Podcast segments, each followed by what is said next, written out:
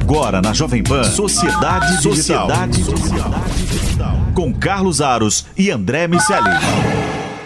Sociedade Digital no ar, a ponte aérea mais tecnológica do rádio, da TV e da internet. Eu cumprimento você que nos acompanha pela rede Jovem Pan News no rádio, pelo canal Jovem Pan News na sua TV por assinatura, ou ainda pelo Panflix ou nosso canal no YouTube.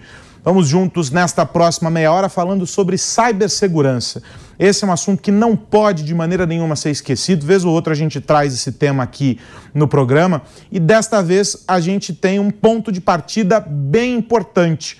Um estudo do MIT que mostra os 20 países, as 20 economias mais digitalizadas e as tendências. Uma análise que nos coloca, enquanto Brasil, numa posição bem desfavorável quando comparados, né, quando somos comparados a outros países. Nós estamos lá no fim da lista em diversos tópicos, numa área bem cinzenta, o que significa que, embora tenhamos feito avanços importantes ao longo dos últimos anos, cibersegurança ainda é um gargalo, é o nosso calcanhar de Aquiles e a gente precisa avançar ainda muito mais. Eu quero já cumprimentar o meu parceiro André Miceli, que está comigo nessa missão. Eu sempre trato desse assunto. Eu fico feliz, André, você fala que eu sou o maníaco da cibersegurança, eu fico feliz quando a gente discute esse assunto, porque mesmo quando a gente olha né, o Cyber Defense Index que o, o MIT publicou, quando a gente olha um relatório como esse, quando a gente vê o Brasil comparado a outros países, e a gente percebe que tem muita coisa para melhorar, e tem lá os quadrantes, todos os, os a metodologia que o MIT estabeleceu para fazer esse estudo. É, quando a gente olha, a gente fala assim, poxa, é preocupante, mas tem que olhar o copo meio cheio também. A gente avançou muito em diversos quesitos. E aí, em conversas com, com especialistas na área, dá até aquele quentinho no coração, porque eles dizem assim: estamos mais maduros quando o assunto é cibersegurança. Será que é isso mesmo, André? Tudo bem, velhinho?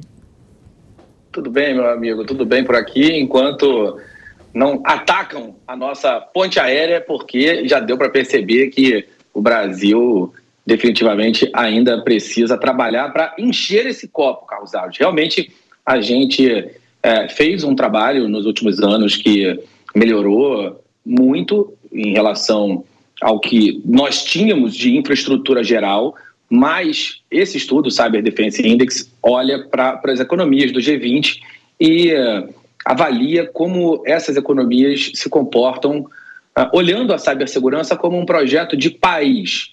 As nossas empresas uh, evoluíram mais do que o Brasil enquanto nação no que diz respeito à cultura e aos procedimentos de cybersecurity. Não dá para negar que nós somos consistentes, afinal de contas, ficamos nas últimas posições de quase todos os rankings, né? o que mostra que, além das metodologias parecerem fazer sentido, realmente a gente ainda vai ter um bom trabalho para encher o copo. Mas, Carlos Aros, a gente também precisa avaliar que o Brasil fez um processo de inclusão digital muito significativo. Então, tanto as empresas que acabaram tendo acesso à, à conectividade e aos serviços digitais em geral, quanto as pessoas que não tinham acesso até pouco tempo atrás, poucos anos atrás, e passaram a ter, se tornaram alvos mais fáceis. Afinal de contas, a cibersegurança é muito uma questão de cultura, de comportamento, e é sobre isso que a gente precisa falar. E aí tem um ponto importante, e eu já vou trazer aqui a nossa convidada de hoje, mas é importante a gente ressaltar. O Brasil ele fica num recorte dentro desse estudo, aliás, globalmente dentro de um recorte que é o dos países em desenvolvimento, ou dos países subdesenvolvidos, como a gente quiser uh, colocar. Mas esses países estão justamente dentro desse contexto que o André coloca. O Brasil talvez ainda se destaque uh, frente a outros países em desenvolvimento em diversos tópicos. Mas o que, que o CDI coloca como uh, um, um, um padrão ou algo comum entre todos esses países em desenvolvimento. O Brasil não foge dessa regra. Falta conhecimento e falta recurso. E esses dois tópicos eles se conectam na medida em que a gente vê a quantidade de vagas que nós temos abertas nas áreas de tecnologia e que não são preenchidas. E não é porque falta gente, é porque falta gente qualificada, falta gente com conhecimento para preencher essas vagas. Quando a gente faz o recorte, e aí eu tive recentemente uh, em um fórum que discutiu cibersegurança e cloud computing, e aí eles foram fazendo o recorte até que eles chegaram e, e apresentaram os dados com as habilidades que se concentram nesse universo, cibersegurança e cloud.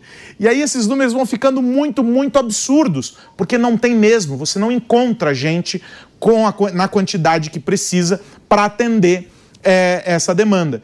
Então é natural que a gente fique para trás, porque nós não estamos formando essas cabeças, nós não estamos preenchendo essas vagas, nós não estamos oferecendo recursos para o mercado.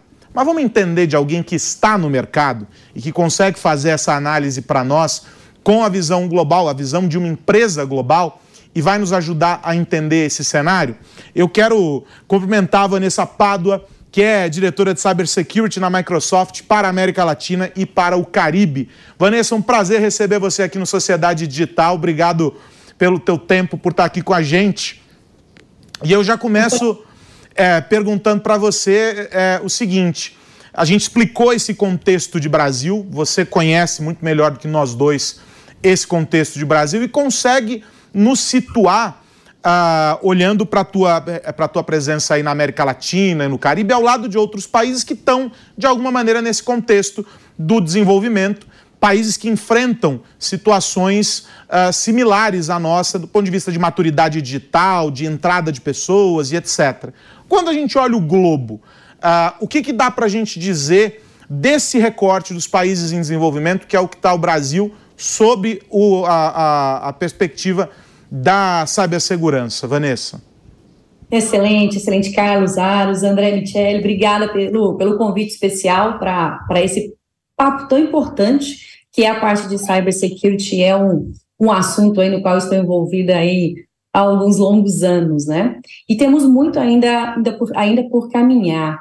Quando a gente faz esse recorte que você bem trouxe aí, Aros, e a gente olha o Brasil na, na perspectiva de, de, evolução no âmbito do, do, do ambiente de cybersecurity, o Brasil, enquanto país, tem feito algumas ações muito estratégicas e importantes né, nesse caminhar de cybersecurity, porque quando a gente pensa em segurança hoje, mais do que nunca, ele é um tema sim ou sim dos grandes executivos e executivas das empresas. E muito por quê? Porque quando a gente fala de resiliência cibernética, isso está diretamente conectado com a resiliência operacional, ou seja, a indisponibilidade ou não de uma empresa, a indisponibilidade ou não de um, um órgão governamental, né, ou de qualquer instituição em qualquer esfera.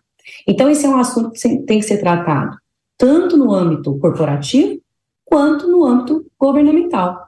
E o que a gente vê hoje, pensando em evolução do, do nosso país, né, a gente pode trazer aqui alguns exemplos super interessantes que, por exemplo, nesse caso, a SGD tem realizado.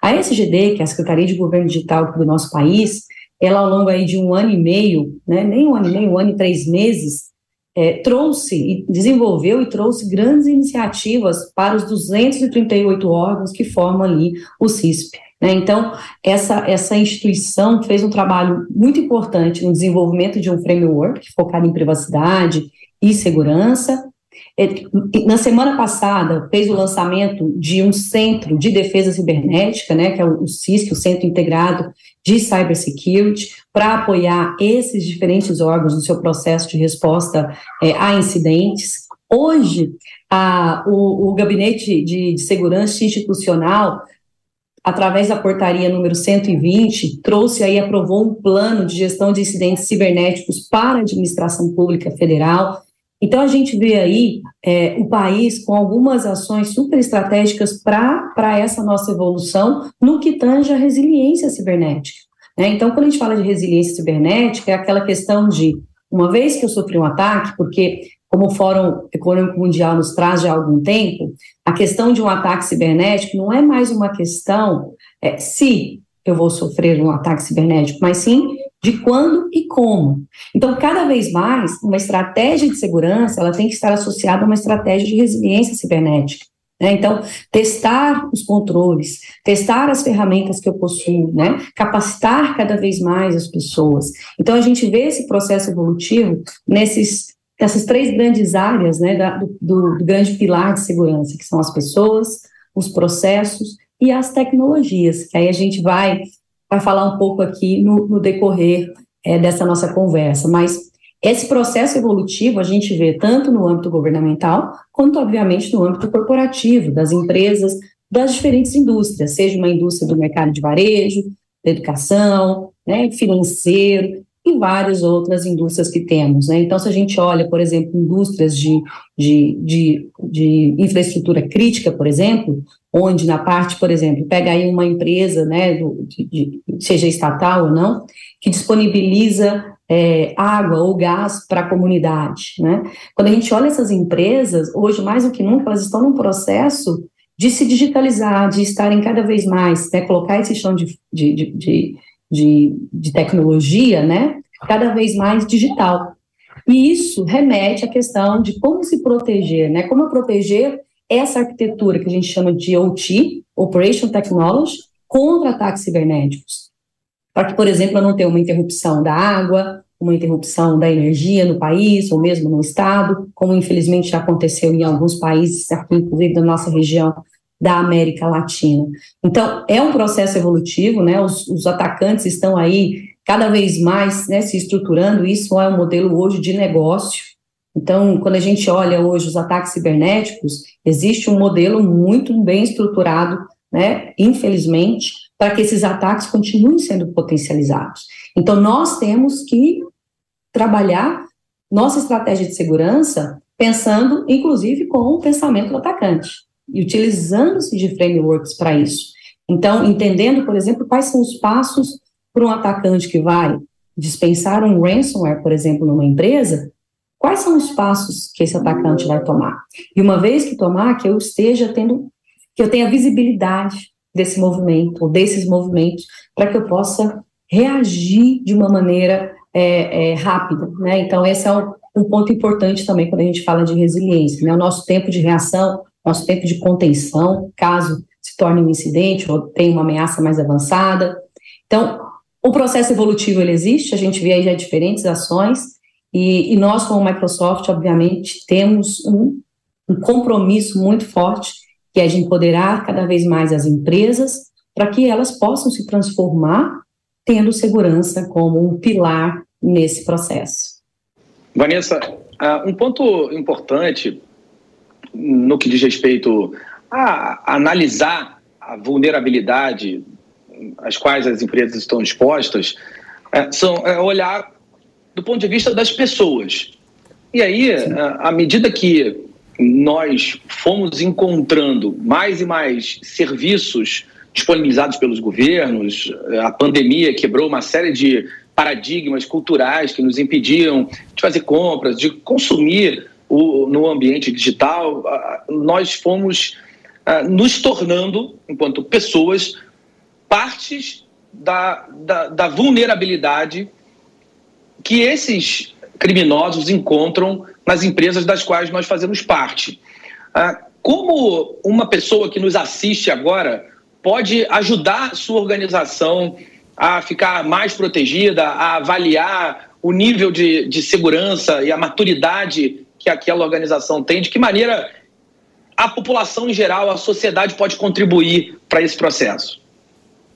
Excelente, André. Quando a gente, quando a gente pensa na população em geral, incluindo aqui a gente no dia a dia, Primeira coisa que a gente tem que pensar em segurança é que ela tem que ser um hábito. Ela tem que se tornar um hábito no nosso dia a dia, ou seja, o que eu faço na minha casa tem que refletir no que eu faço dentro da minha corporação e vice-versa. Então, por exemplo, quando a gente fala hoje da utilização dos nossos e-mails pessoais, onde muitas vezes a gente armazena informações que são importantes para a gente, armazena outros dados como fotos, etc. Como é que eu faço para proteger melhor essa, esse ambiente no qual eu tenho as minhas informações pessoais. Aí aqui, gente, a gente tem que pensar em não mais utilizar apenas o usuário e a sua senha, porque isso é frágil.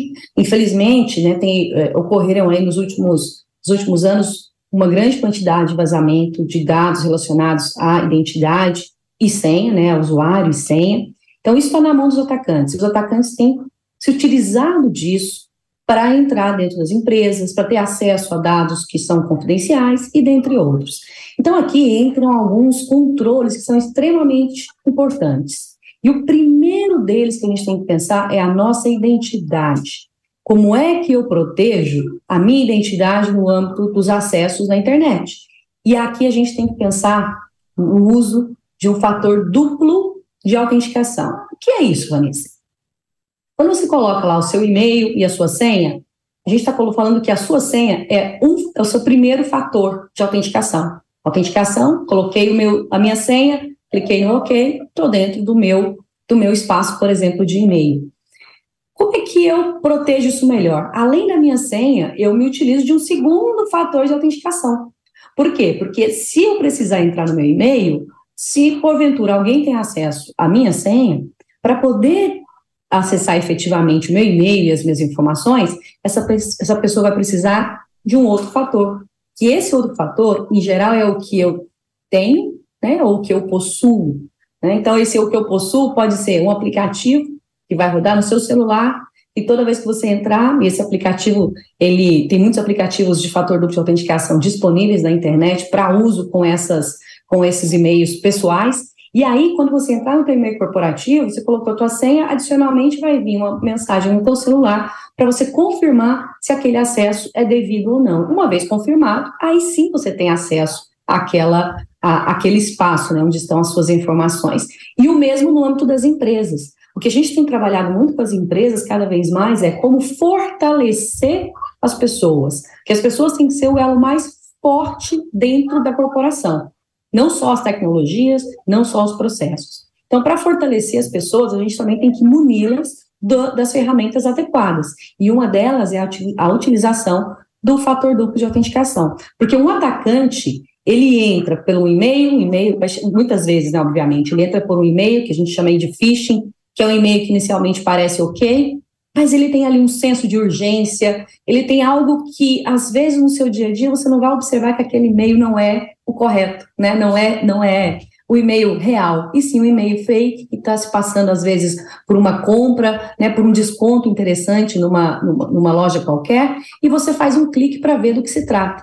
Nesse clique, que você faz naquele link que vem no e-mail, é onde o atacante dispensa ali na tua máquina um malware que começa a trabalhar, que vai em busca de identidade, que vai em busca das, dos seus acessos, para então começar o que a gente chama de escalar privilégios dentro das empresas.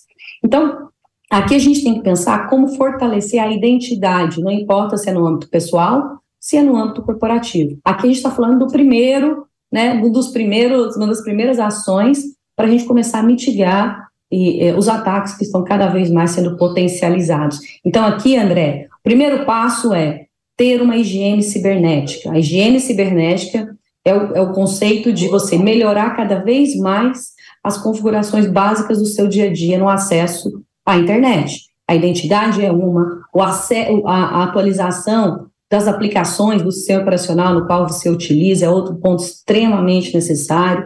Quando a gente fala nas empresas, é, a gente trabalha muito no conceito de confiança zero. Eu não confio, estou na internet, estou num ambiente hostil, então eu tenho que sempre monitorar os meus acessos, né, verificar se esse é um acesso devido ou não. Obviamente, isso tem que ser feito de uma maneira automatizada e não de uma maneira é, é, manual, né? Então, voltando aqui aos pilares, então, higiene cibernética, higiene cibernética aí contemplando a parte de uma identidade fortalecida com fator duplo de autenticação, a parte de atualização do sistema operacional, visibilidade para eu conseguir entender o que o atacante tá, tem realizado dentro do meu ambiente, porque aqui vai um dado interessante. Segundo o último relatório da, da IBM, leva-se, em média, 270 dias para o momento em que um, um, uma ameaça entra dentro da empresa, até o momento em que ela é contida. Isso significa que muitas vezes o atacante ele já está dentro do nosso ambiente. A gente só não tem a visibilidade que ele está lá dentro. Então, por isso que essa questão de eu tenho que ter visibilidade, porque eu não consigo proteger o que eu não consigo ver. Então, quando a gente fala de higiene cibernética, o terceiro ponto aqui é a visibilidade. E, obviamente, a proteção dos dados, né, para que eles estejam aí armazenados de maneira adequada.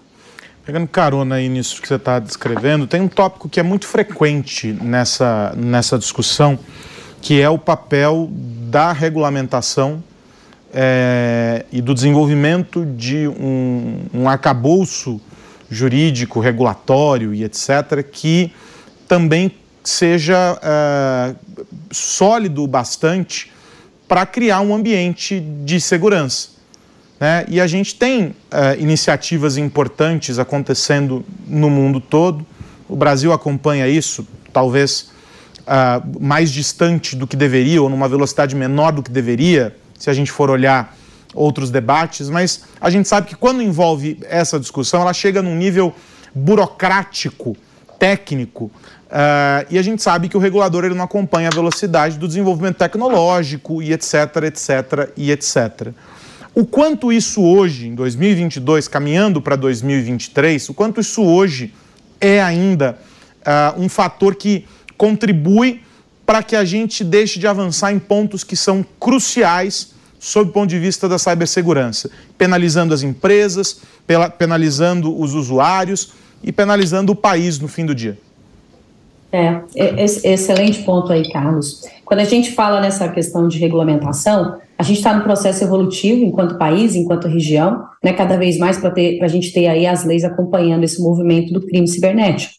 Quando a gente pensa na parte de proteção de dados, o Brasil aí tomou um passo importante que foi a criação né, da, da lei de proteção de dados. E aí a gente tem hoje a, a Agência Nacional de Proteção de Dados, para que trouxe aí uma lei extremamente importante para essa questão de como as empresas vão cuidar da proteção dos dados, né? E em caso que algum dado que seja, é, que a gente chama aí dado, que são os dados é, que possam te atribuir a uma pessoa, né, te identificar, que eles, que eles tenham que estar anonimizados, ou seja, que eles não possam ser identificáveis caso a minha base de dados seja é, é, é disponibilizada ou roubada de alguma maneira, né?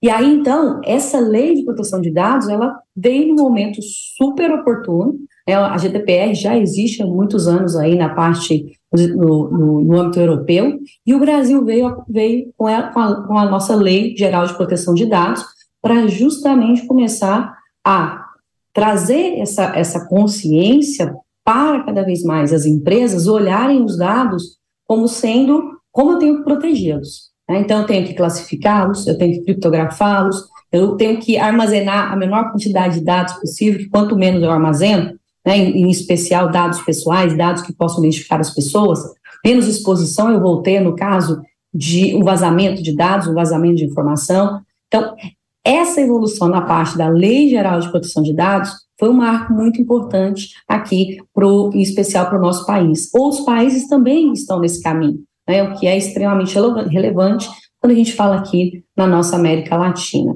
E aí, obviamente, quando a gente fala da lei, ela ajuda as empresas também a cada vez mais entenderem qual é o papel dela nessa proteção.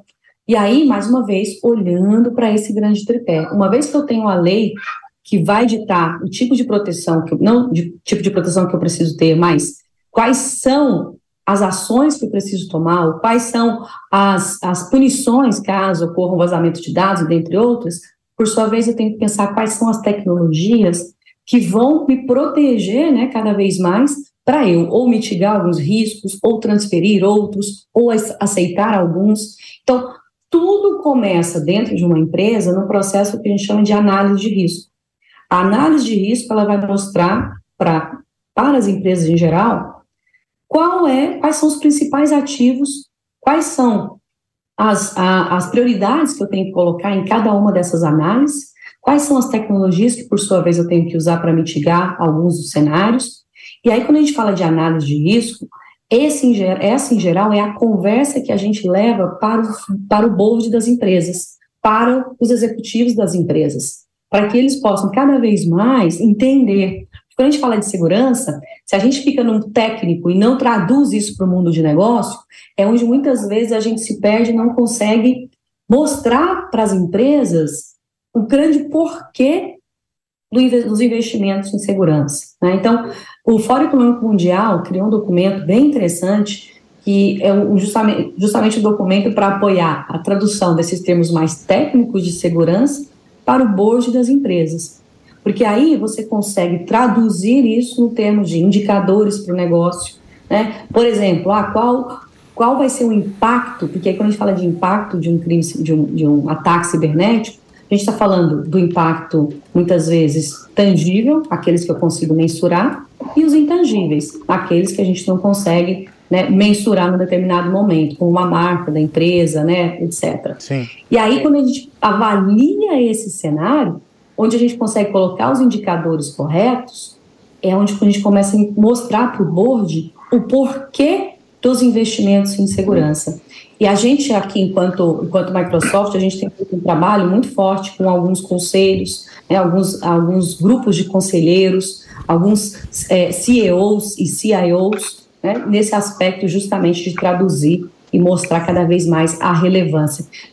Eu movimentei aqui da parte jurídica para a parte das empresas, porque no final do dia. Elas se conectam, claro. André, é. temos dois minutos, dá tempo de mais uma pergunta e uma resposta rápida. Vanessa, nesse relatório, o Cyber Defense Index da, da MIT Technology Review americana, uh, o Brasil ficou na 18ª posição na frente de Turquia e Indonésia, dos 20 países do G20. Uh, e Austrália, Holanda, Coreia do Sul, Estados Unidos e Canadá lideram o ranking.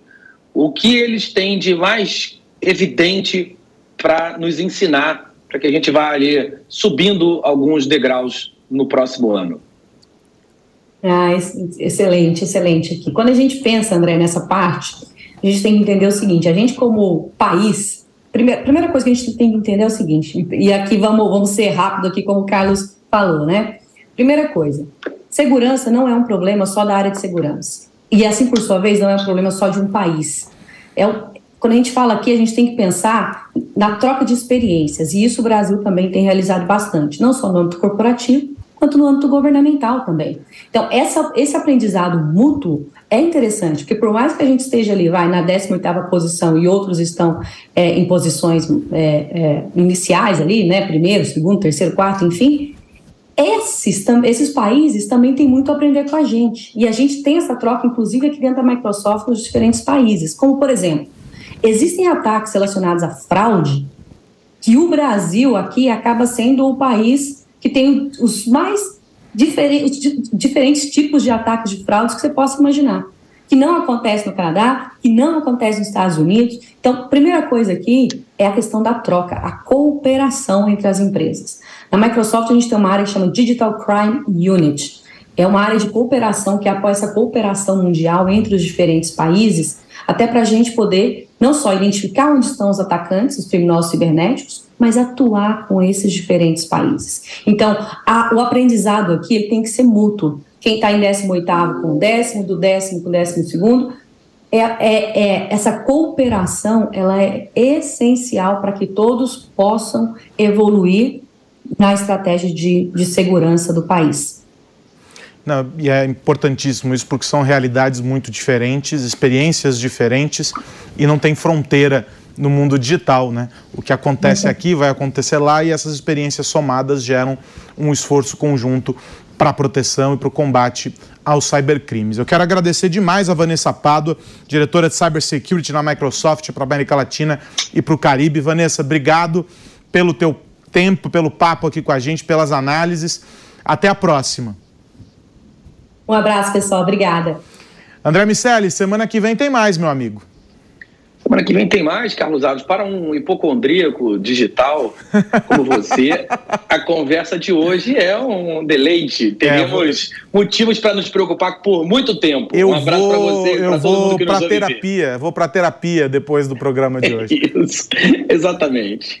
Um grande abraço. Ah, e vale só o, o registro de que esse estudo, né, o, o Cyber, Cyber Defense é, Index da, da, da do MIT, está disponível lá no site da Technology Review americana para baixar e etc. E os dados são muito interessantes, independentemente de você atuar com cibersegurança, mas a tua empresa se conecta de alguma maneira com essa realidade e é muito bacana dividir isso com as equipes. É um norte muito interessante, os dados são bem importantes e, e fazem uma radiografia uh, de toda essa realidade que a gente discutiu aqui com a Vanessa.